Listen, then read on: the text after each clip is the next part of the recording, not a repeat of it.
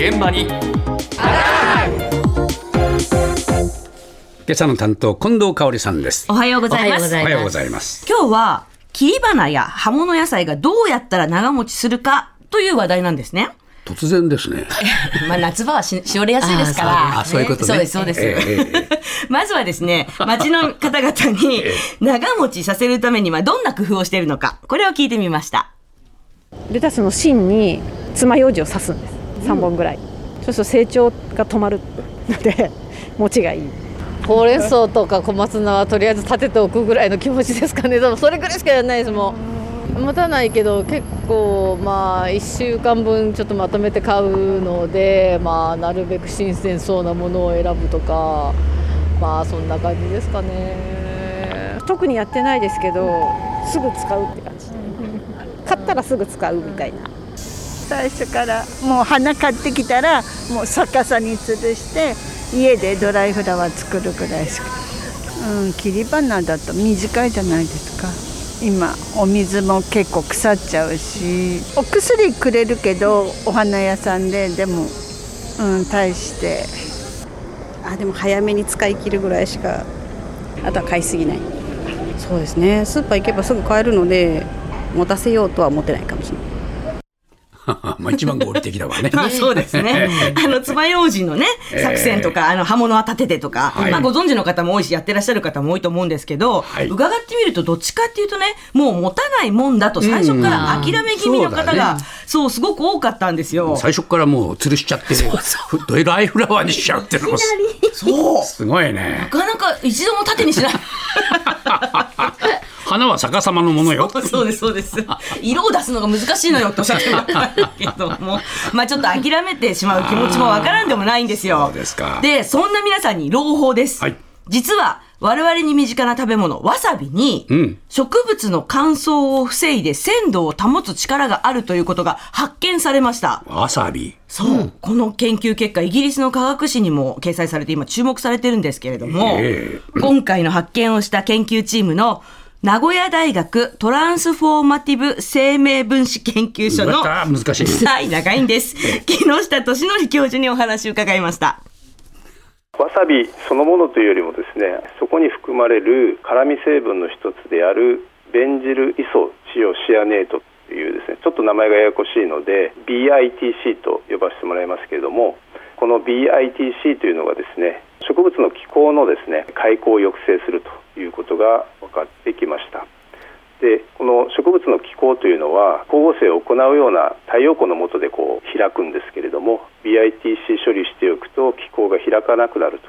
例えば切り花の菊にですね BITC をこうスプレーしておくと気候が閉じますのであの花瓶に水がなくてもですねかなり数日間ですねしおれなく保てるとかですね植物はその気候を開かせることによって二酸化炭素を外から取り込むんですけど同時に植物の中からですね水がこう蒸発してしまうんですね。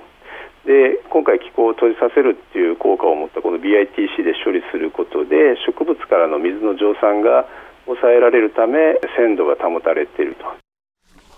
多いですよね。なるほどはい。このわさびの辛み成分の一つ、えベンジルイソチオシアネートという。く言えました、はい。やすこさんに言ってもらおうか 言えません私は3回ぐらい練習しました。そうですか、えはい、ということで BICT と言いますが、ええこの BICT っていうのは植物が気候を開くときにエンジンのような働きをする酵素を阻害して、気候が開くのを抑制する。だからいわばね、ブレーキかけるような働きをするんですよ。ええ。だから花瓶に水が入ってなくても数日間は葉っぱがシャキッとしてる。こ写真いただいたんですけれども、ええ。お水の入ってない花瓶の方がシャキッとしてるますよね、菊の花ですけど。すごいんですよね、これ。本当だ。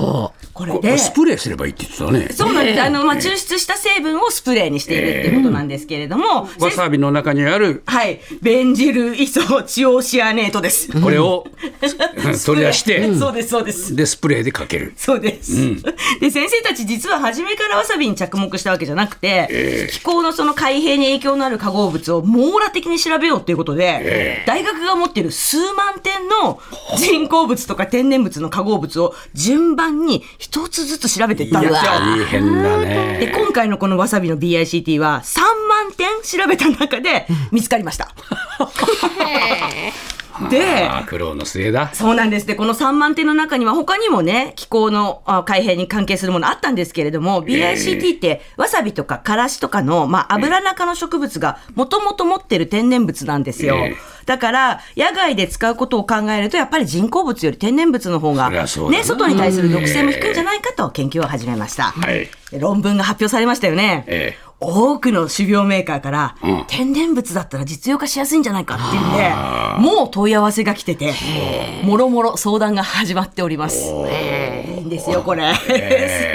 で、実験では聞くだけじゃなくて、バラの切り花でも葉っぱのしおれが抑制されましたし、あら、難しいんだ。そう、おっしゃいますもんね。ねえそうでね、野菜での実験もうまくいったっていうことで、ますますわさびの辛み成分への期待が高まるんですね。はい再び木下先生のお話です。